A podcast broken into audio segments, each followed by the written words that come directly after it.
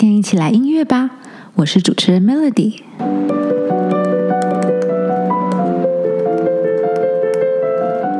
嘿，今天一起来是一个生活风格节目，邀你每一周留给自己一天的艺术日，为生活带来更多有趣的小惊喜。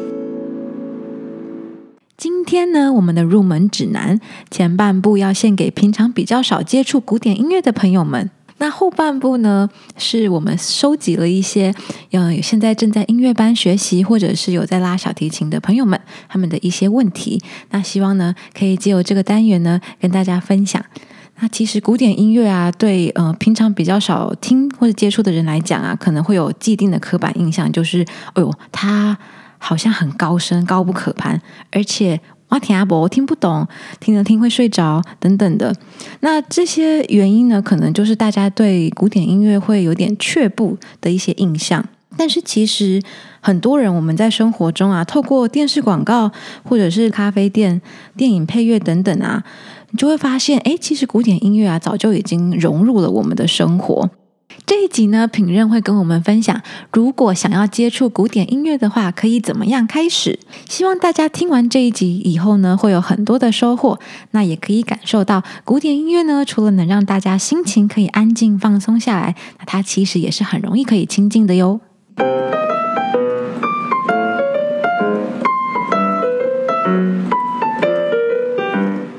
诶，任任，那你觉得，对于平常比较少听古典音乐，或是在完全没有接触古典音乐的人来说，他们可能会觉得哦，古典音乐感觉很高深很难懂。那你会怎么样建议他们开始接触呢？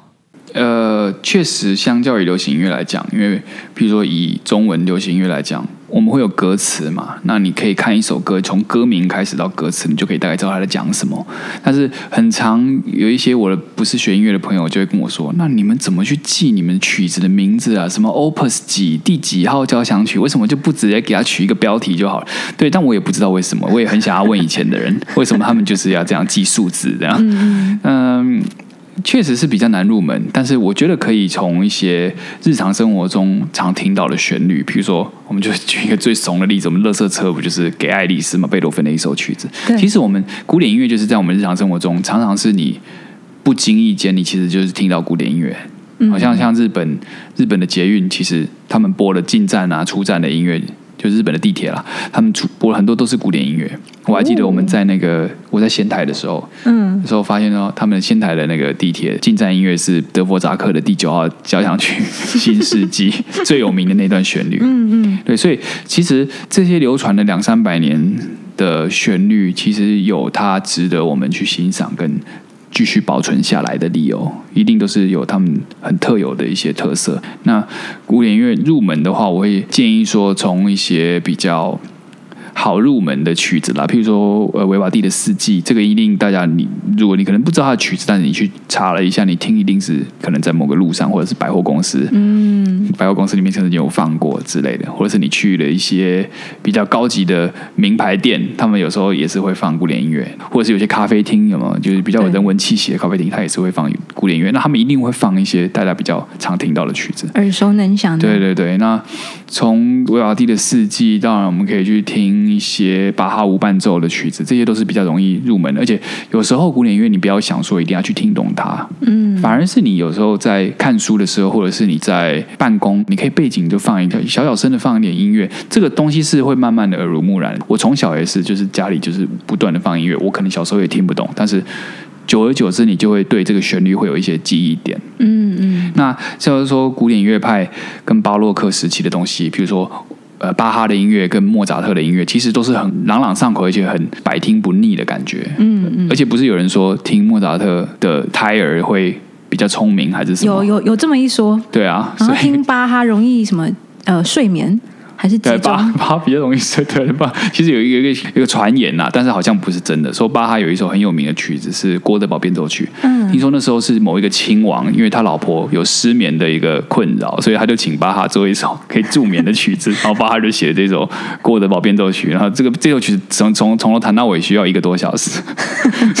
那这首曲子叫什么？《郭德宝变奏曲》。郭德宝变奏曲。那我们可以测试一下，听完一整首能不能睡着？绝对可以，就是。说你睡前如果你说睡不着的话，你就是放那首曲子，就也很好睡的。你有试过吗？我是没试过啦，哦因为其实我我自己也是常听古典音乐，就会有点想睡觉，就是在在高铁上或者在火车上的时候，有时候我听。不要觉得说听古典音乐会想睡觉这件事情，就代表你没有古典音乐的慧根。嗯，然后不要觉得你们去音乐厅听到音乐会听到睡着，这这没什么好丢脸，因为我也会。哦，你也会哦我。也会啊，就是因因就是你人累了嘛。嗯那当然，你到了一个音乐厅，这种冷气又很舒服，然后又有这么美妙的音乐，就是当然就会开始觉得嗯，有点想要去建周公的那种感觉。但是就是呃。有些曲子是真的很好睡，嗯那好睡两种可能啊，一个就是你真的是对音乐就是觉得它太美妙了，觉得很好睡觉；那另外一种可能就是你可能真的听不懂，嗯，那如果听不懂，你就可能像我刚刚讲，你可以先从你如果真的有兴趣的话啦，你可以先从巴哈、哦贝多芬、莫扎特这这个比较大家比较知道的这些历史名家的作品去接触。那到久而久之，你可以再进阶到浪漫派，比如说像布拉姆斯、舒曼、哦孟德尔松、布鲁赫这些，柴可夫斯基，他们的曲子常常会你会发现说，他们跟相较于我刚刚讲的。巴哈、贝多芬、莫扎特这几三个人比起来，会稍微的比较深奥一点点，因为他们在和声上面的使用，你有时候会觉得，哎，这这个是什么？听不出来它旋律是什么。哦，嗯，但是你你如果当你从莫扎特，你莫扎特越来越了解之后，你再去听贝多芬，贝多芬听完再去听布拉姆斯、在柴可夫斯基等等，你就可以慢慢找出来，原来古典音乐是一层一层的这样。听音乐当然可以先从在家里面听，我刚刚讲了就巴洛克时期跟古典乐派的时期的的作曲家，慢慢去欣赏，去慢慢去理解这个古典音乐的这个美妙之处之后，你到音乐厅再去体会这种现场音乐会的感觉。嗯，所以还是先从就是平常生活中开始，然后再慢慢的音乐厅是 step two 的感觉吗？其实也不一定啦。如果真的你有兴趣的话，你是可以，就是你家里听，另外你你也是可以，就周末就是有空的话，可以到音乐厅去进去听听看，可是我那感觉是不太一样。我是发现去音乐厅，很多人还是会睡着。我当然啊，对对是啊，那如果像你自己在演奏的时候啊，你看到台下的人睡着，你什么反应啊？我习惯了耶，啊说实在，对对，蛮习惯的。那如果说好，我今天不只是想要听古典乐，我也想要试试看接触乐器。可是我觉得说，好像从小也没有在学嗯接触这些，那我可以怎么样去接触它？呃，我觉得如果你今天已经是超过二十岁了，嗯就是说大学毕业了这个年纪，或者是甚至就是说你已经三十岁了，三三四十岁，你已经进入职场了，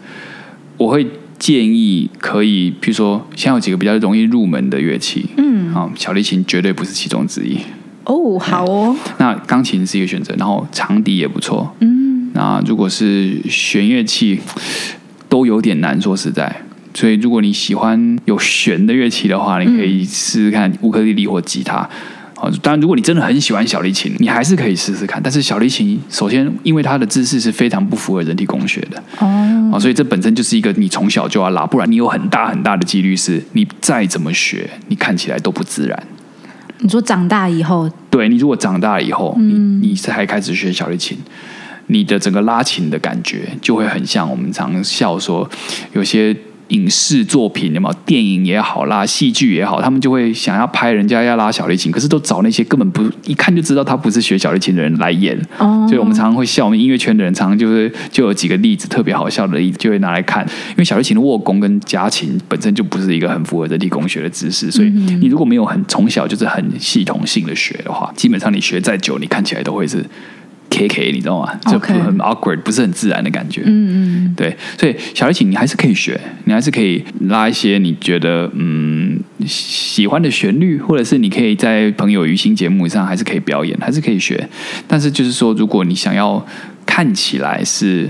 学的很有模有样的话。我会觉得钢琴或者是长笛或者是吉他、乌克丽丽这种，嗯嗯，比较容易看起来怎么讲，就是让人家看不出来你就是比较晚开，对对对对对对对。那如果我说我想说学兴趣就那当然是随时都可以，嗯对。但是你要知道，小提琴真的是一个，首先你你你就想想看，你手举起来，你就你光把两只手举起来，我现在我现在正在举，对，你就你光举起来，你你就举起来不动，就已经是你可以撑个十分钟嘛，就已经也会很酸了，对不对？何况小提琴是要撑着，然后还要动，然后我们左手还要抖音，右手还要拉弓，然后你要这样，我们我们一首协奏曲通常就是半个小时以上，哎好吧，我现在已经三分钟，好像有点困难。对啊，所以所以这个东西是肌肉的记忆力跟肌肉的强度耐力的，也都是最好是可以从小培养的，不然长大基本上你要学小提琴，整个左右手的协调性也是一个问题。就是要花更多的力气去练习哦。对，而且也达不到你小时候学的这种效果。嗯还有一个问题，你在拉小提琴的时候啊，觉得是有一种非常有感情，感觉是你是用你所有的，就是用你自己在诠释这个音乐这个篇章。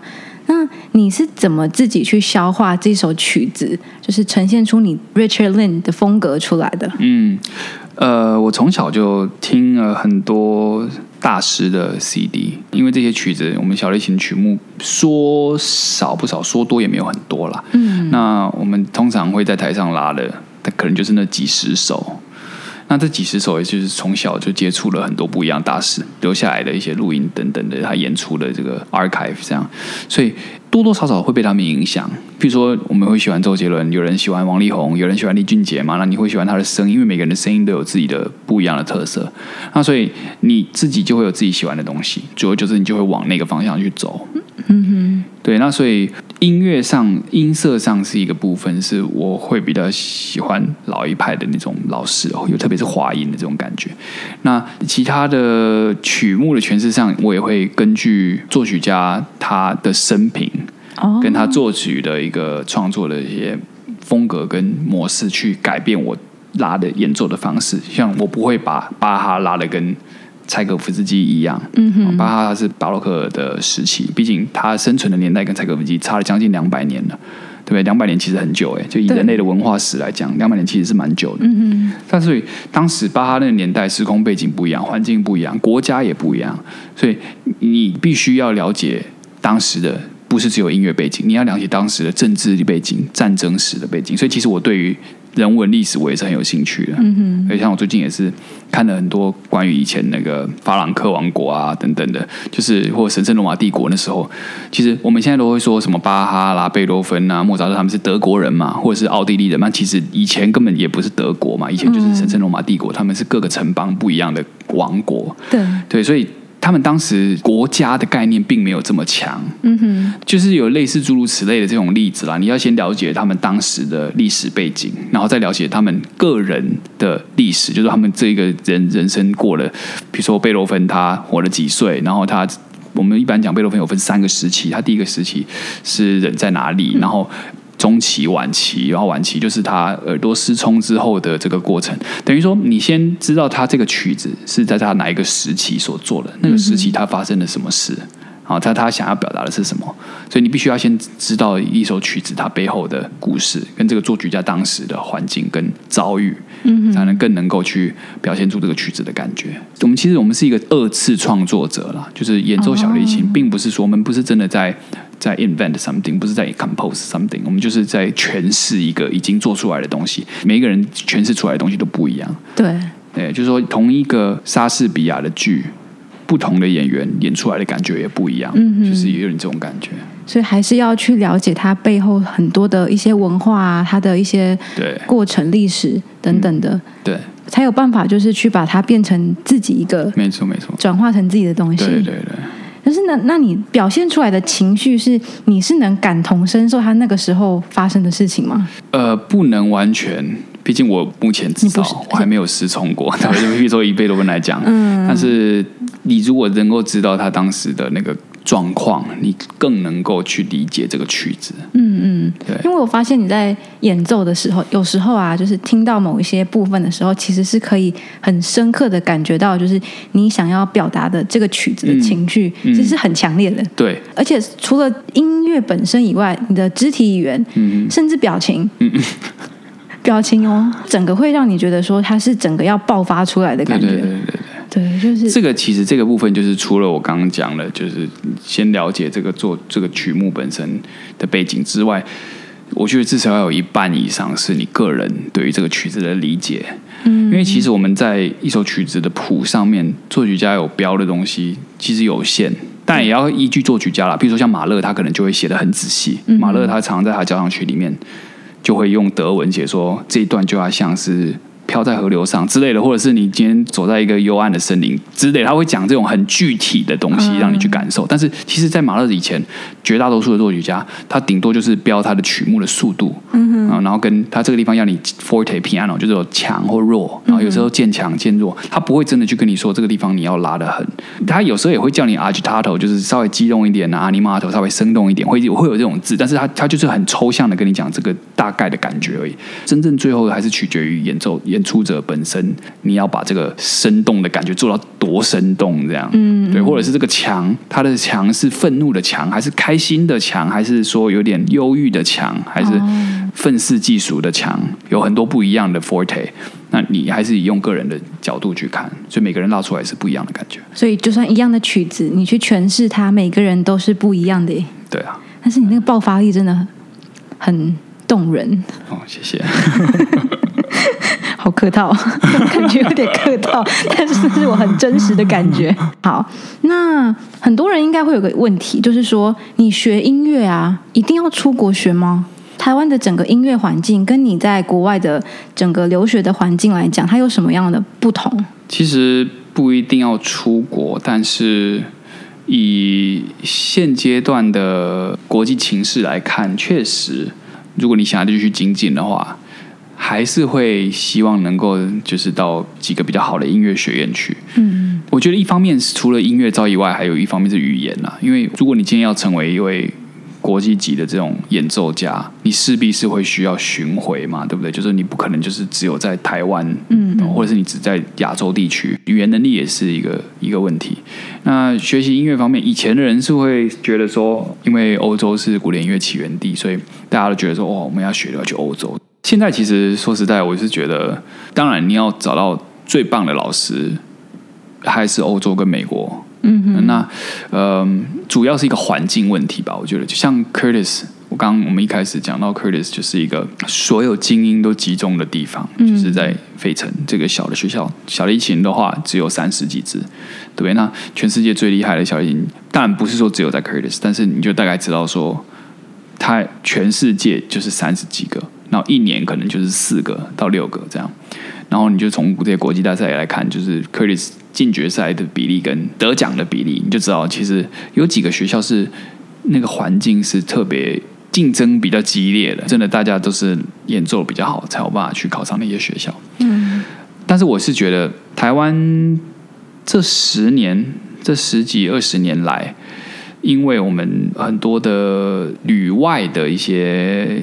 学生也好，老师也好，都是正值他们回来的这个时机了。就是说，我们其实台湾经济起飞，其实就是民国七八十年代嘛。我们出生之前的十年到我们出生的十岁，可能一九八零到两千年这个年代，就是台湾经济起飞最大年代。所以刚好这个时间点就是。台湾比较有机会有可以送小孩子出国啊什么的，所以就是说，他两千年到二零一零到甚至到二零二零年这二十年间，很多当时在国外念书的老师都回国。嗯嗯，等于说以前会觉得一定要出国，是因为台湾比较少有那种有国际观的老师，或者甚至就是他本身拉琴的技术也没有说像国际上的那种最顶尖的这种等级都没有这种人。嗯，那但是到这一二十年来，这些在国外。当时在国外求学的学生就回来，那所以台湾现在环境就是老师其实是越来越好，嗯，越来越多优秀的老师，也是真的有经验，不管是在音乐的见识也好，或者是就是人生的一些历练也好，都是比较有经验的老师。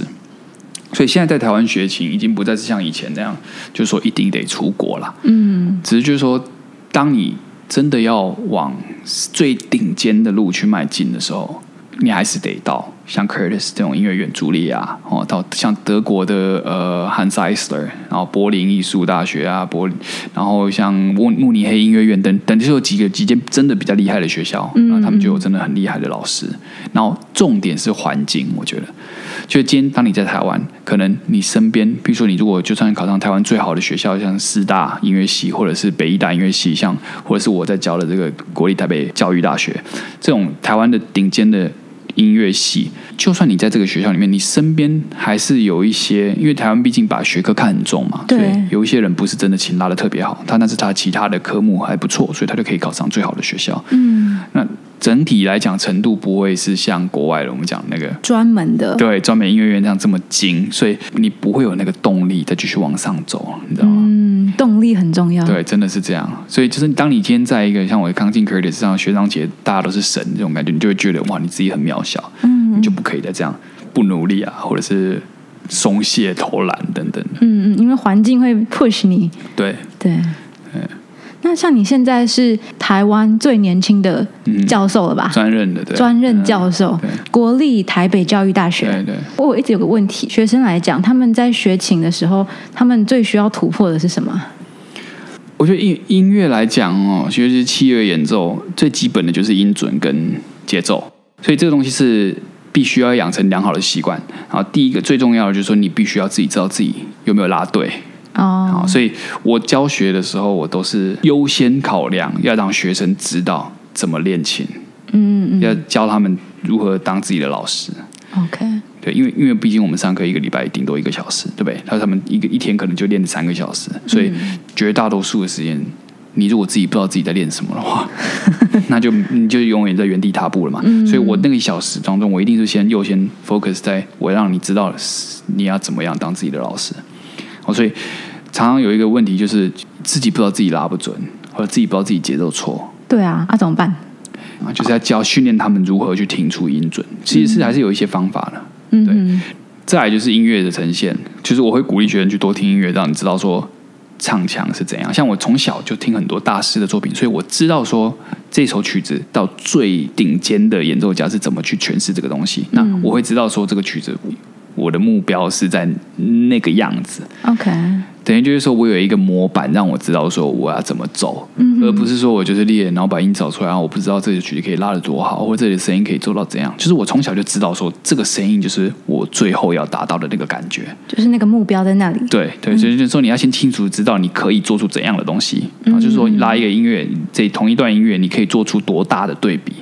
啊，你可以让声音唱得多饱满，或者是你可以让声音变得多凄凉。你要先知道说有这种可能性，你在练琴的时候，你才会去实验，才会去想办法达到这个东西。如果你就根本就不知道你要往哪里练，你只是把音找出来，那这样也没有用嘛。嗯嗯，对，所以就是我教的时候就会 focus 在这个东西，让你知道怎么当自己的老师。嗯，都蛮重要的。嗯，不是只有在音乐吧？你看，全部各行各业都是啊。对啊，对啊。都都要当自己的老师。对啊，要先找到自己的问题，再想办法去进步。嗯嗯，好。那你平常在音乐除了练琴，因为我觉得很多人啊，对小提琴家、对这种音乐家的一个印象，一定就是他一定二十四小时都跟琴在一起。很多人是有这种印象，说你是常一天到晚都在练琴？其实没有哎、小时候就一天可能两个小时吧，嗯然后到我比赛那个阶段练比较多啦，可能一天三五个小时吧。现在其实有些外务杂事很多啊，可能一天也是差不多三个小时吧，两三个小时。就是如果要演出的话，那你平常如果没有拉琴的时候在干嘛呀？我蛮喜欢在 YouTube 上面就是随便搜一些我喜欢有喜欢的东西，就是譬如说呃三 C 的东西嘛。除了三 C，除了电子产品之外，我我其实蛮喜欢历史的，刚刚有提到，所以我我也会上网查一些历史频道，就讲一些战争史或者是以前过去的古罗马时期啊等等的这种，都可以讲历史的东西。对哎，很多元呢。对啊，啊，你会去运动吗？运动这是这说到就惭愧，我其实比较懒一点啊。就是如果我有我有空闲的时候，我是还没有疫情之前，我是都会去游泳啊。嗯嗯，哎我记得你小时候很常游泳啊。对啊，我是蛮每次就是哦，我们要去游泳。蛮喜欢游泳的。哎，你会打网球吗？不太会，因为网球好像跟手臂，因为我平常拉琴就是会消耗手臂嘛。嗯，对，就网球有时候不太敢打，说实在。对，乒乓球会打，但是网球我不太敢。网球跟羽球我不太打，怕受伤就没办法拉琴。篮球就以前很喜欢啦，可是高中以后就不打了，因为真的手一折到就不用练琴了。哦，所以就是还是要注意平常的运动项目，对，所以我才就是以游游泳啦那种比较缓和一哎点。缓和一点的运动。嗯好哦，最后还有什么想跟大家分享的吗？一般人比较就会觉得它比较难以理解啦。嗯我是觉得，如果大家有兴趣，或者是你觉得古典音乐这个东西是呃可以提升你人文气质的东西的话，你就是像我刚刚讲，你可以先从在家里面，因为我们现在电脑很方便，你 YouTube 打开什么都有，你就是可以查巴哈的音乐，查莫扎特、贝多芬音乐，你就先从你日常生活做起。你平常平常在工作的时候，就放点音乐，或者是你在煮饭的时候，你可以放；吃饭的时候也可以放点音乐。在车上的时候，你也可以打开那个九七点七。如果台中的话啦，台中台中部区域就是九七点七嘛。好家庭广播电台，对对对对对，就是你就从从你的呃日常生活去做起，然后就久而久之，你就会慢慢累积，你就会越来越听得懂。然后如果有空的话，可以买票去音乐厅听，那那个现场的感觉会给你不一样的感受。嗯哼，对，就跟我们去电影院一样嘛，去电影院看那个还是都是人家先录好的嘞，对不对？他放一百次都会是一样，特别在音乐厅听的时候，是每一次都会不一样。嗯嗯，对啊。好，那我们今天谢谢评论，不会很开心，耶。谢